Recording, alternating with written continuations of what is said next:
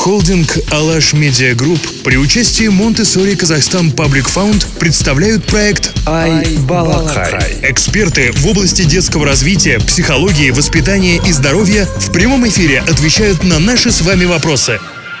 Это проект i-balaqai, и сегодня на связи с нами уполномоченный по правам детей в Казахстане Аружан Саин. Э, Аружан, к вам вопрос. Расскажите, пожалуйста, о вашем опыте. Как вы проводите время в самоизоляции?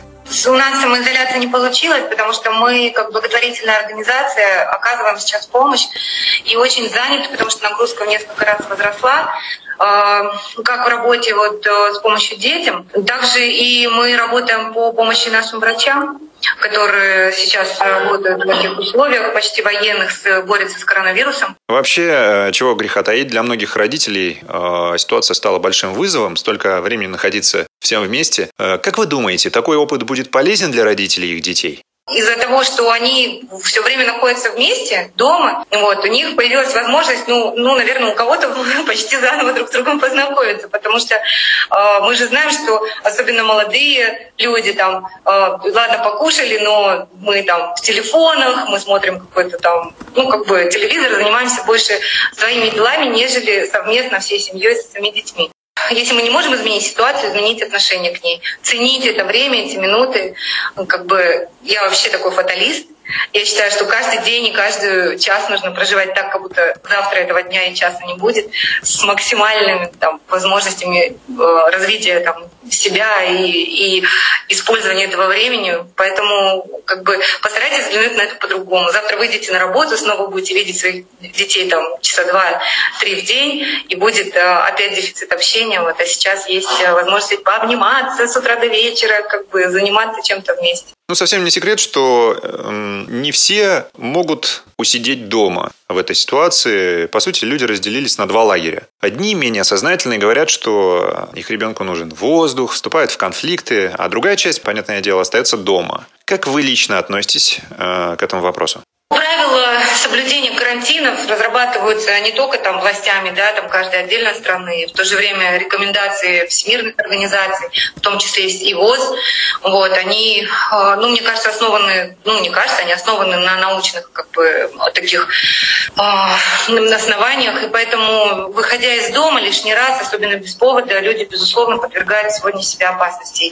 Если мы все-таки хотим, ну, как минимум, быстрее это преодолеть и не допустить большого количества зараженных людей, которые будут болеть, и часть из них не справится с этой болезнью, то нам просто нужно потерпеть. Вот, потом уже разбираться, откуда он появился.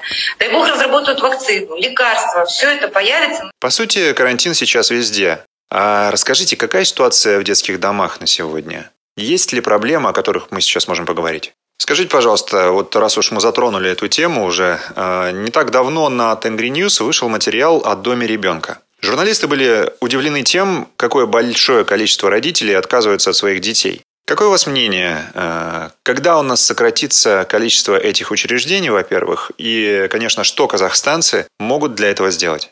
В 2006 году в детских учреждениях, в детских домах и домах ребенка было 19 800 детей. И мы тогда вот помогали, как оружейная компания, как продюсерский центр, и потом я вышла замуж, мы с супругом стали помогать. Меня всегда вот это вот удивляло, то, что огромное количество детей в учреждениях, и при этом огромное количество граждан, которые хотят их установить. Потому что у многих из этих желающих установить граждан биологически просто по, по здоровью не может быть деток. И для них установление единственный способ, ну, как бы, чтобы у них в семье был ребенок.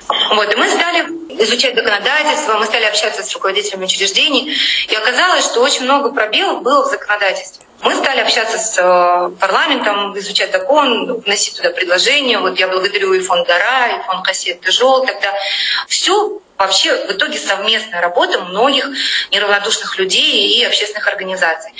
Сегодня в детских домах Казахстана порядка четырех с половиной тысяч детей осталось.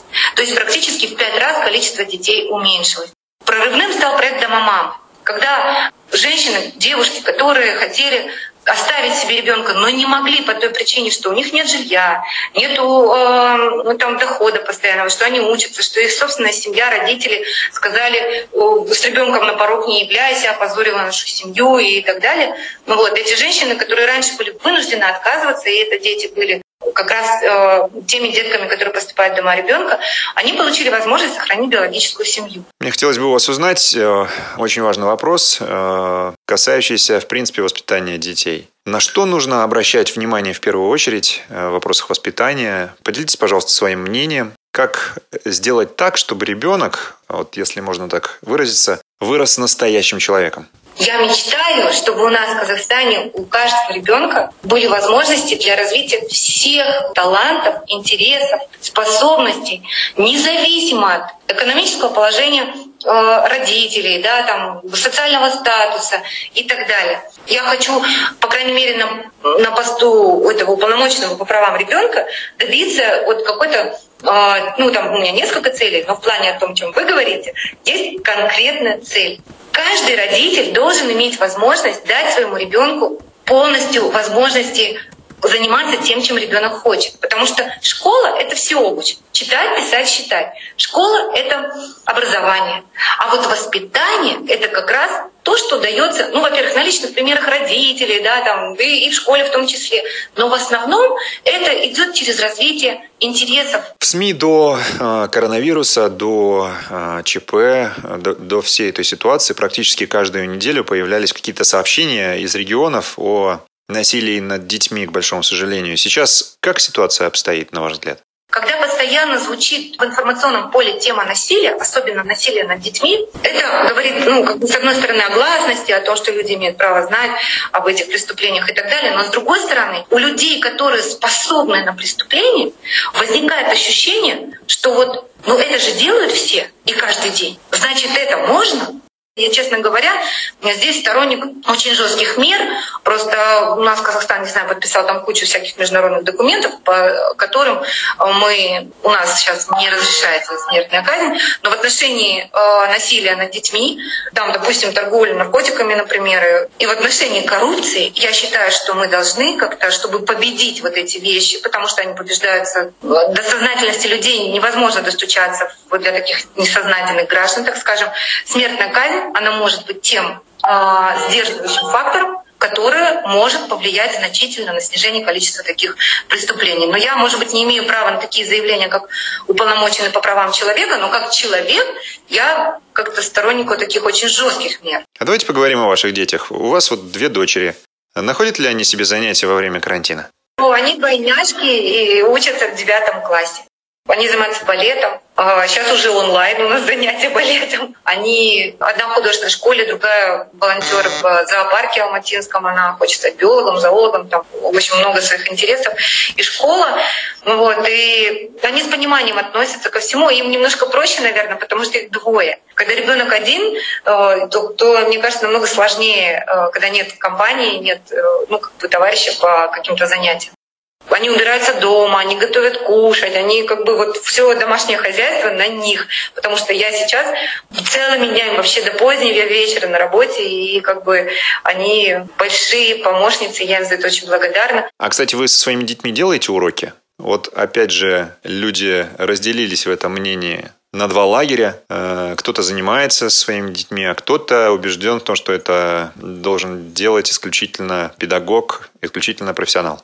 Мы их просто всегда приучали трудиться и всегда говорили, что они будут представлять из себя то, что они умеют. И это их жизнь в первую очередь, это их знания. Мы уже школу свою отучились, э, в ВУЗе отучились, а как бы за, за них прожить жизнь эту не можем. Но карантин так или иначе закончится. Расскажите, пожалуйста, вот что вы лично планируете сделать сразу после того, как закончится он?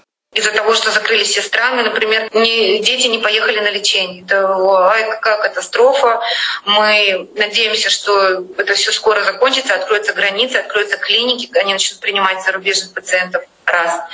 Второе, у нас э, сейчас, ну из-за того, что, опять же, логистика по миру вся нарушилась, у нас один за другим выстреливают диагнозы, по которым детям не поставляют расходные материалы или лекарства. И это вина даже не сколько этих поставщиков, потому что это коллапс вот в мире произошел, и как-то и что-то с этим нужно делать.